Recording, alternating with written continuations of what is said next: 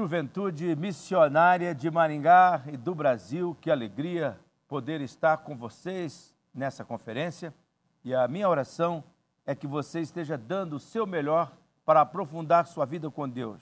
Como o pastor sênior desta igreja, eu estou lutando lado a lado com a equipe pastoral para que você ame Jesus sendo parte da igreja integral, dessa igreja que te ama, parte integral da missionária que ama você. Juntamente conosco, a nossa convenção, a Convenção das Igrejas Missionárias do Brasil. Eu estou crendo que Deus levantará grandes líderes entre vocês. Também eu estou convencido que todos vocês impactarão a vida de muitas pessoas de um modo ou de outro.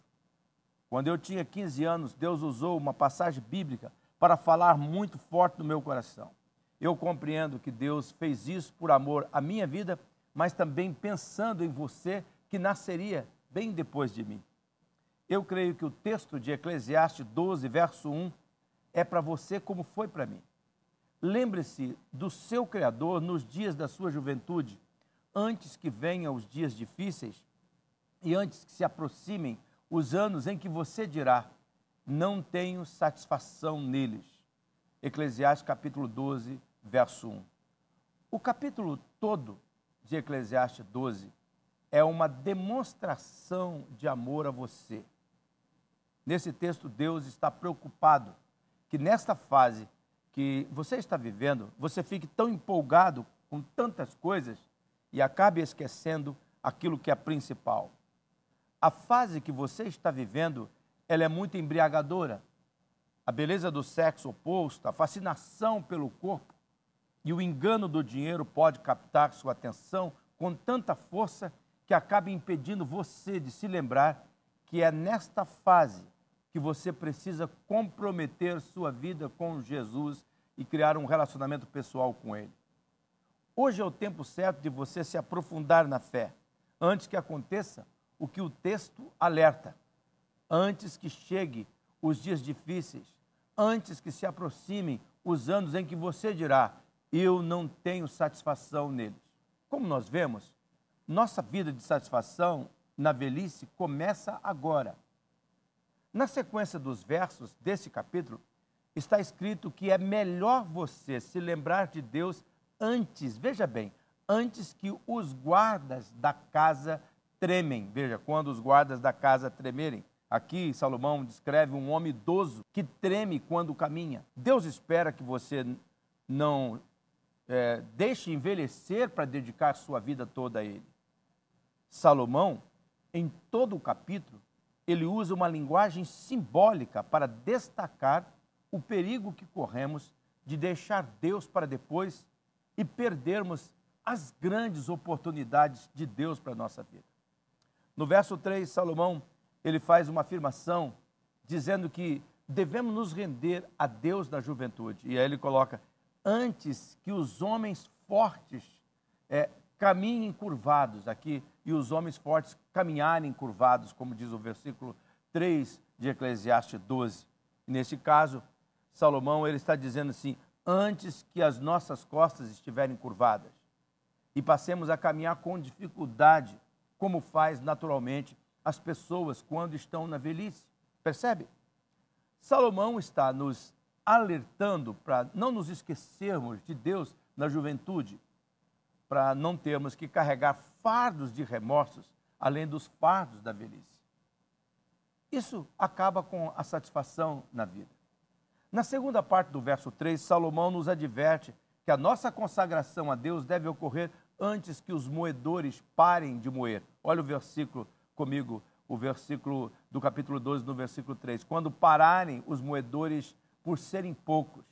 E o que, que Salomão está descrevendo aqui? Ele está descrevendo a perda dos dentes. À medida que nós vamos envelhecemos, nós temos que lembrar que na época de Salomão, o número de dentistas era muito pequeno e não havia sido inventado ainda aquilo que nós chamamos hoje de dentadura.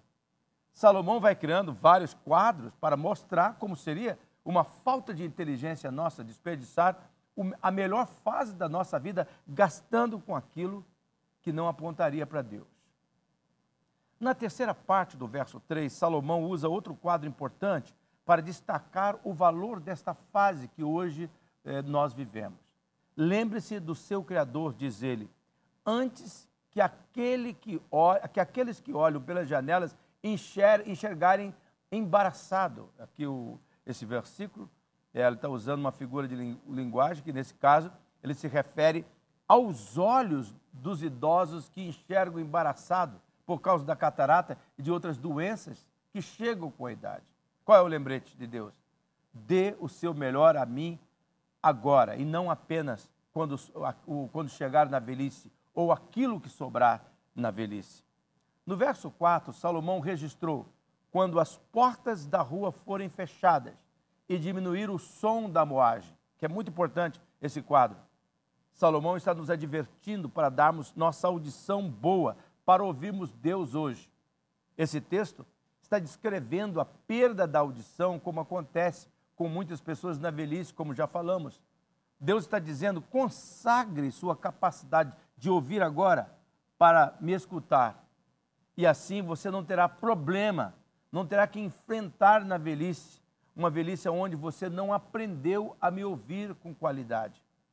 Salomão leva isso é, tão a sério que na parte final do, do verso que nós estamos estudando, ele afirma: quando o barulho das aves o fizer despertar, mas o som de todas as canções lhe parecer fraco. Olha, veja só, Salomão está afirmando: deu seu melhor para Deus na sua juventude antes que a velhice e o pouco sono, porque os idosos levantam cedo, e a audição o impedirá de ouvir as coisas lindas que hoje você está escutando.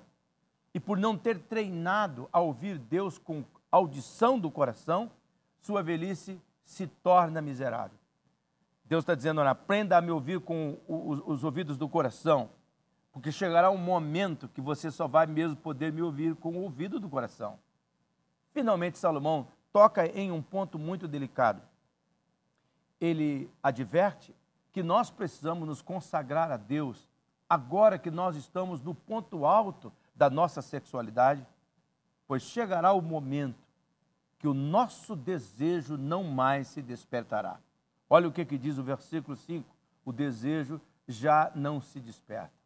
Em outras palavras, se você não consagrar essa área da sua vida agora, você chegará na velhice, quando perder o desejo sexual, com uma história de tristeza e de consequências negativas.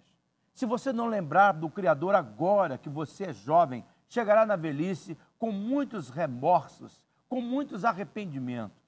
Por isso, como seu pastor, eu aproveito essa conferência e digo a você: se dedique completamente a Deus. Ele está chamando você. É o que está escrito na Bíblia. De tudo que foi dito, a conclusão é essa: tema a Deus e obedeça aos seus mandamentos, porque foi para isso que nós fomos criados. Eu creio que Deus está falando comigo e com você. Em outras palavras, não espere até ficar velho antes de decidir entregar tudo ao Senhor. Comece servindo a Ele antes de perder a saúde e a energia.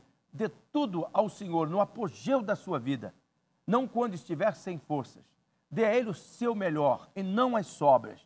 No devido tempo, Deus deixará às claras tudo o que fazemos e fará o julgamento.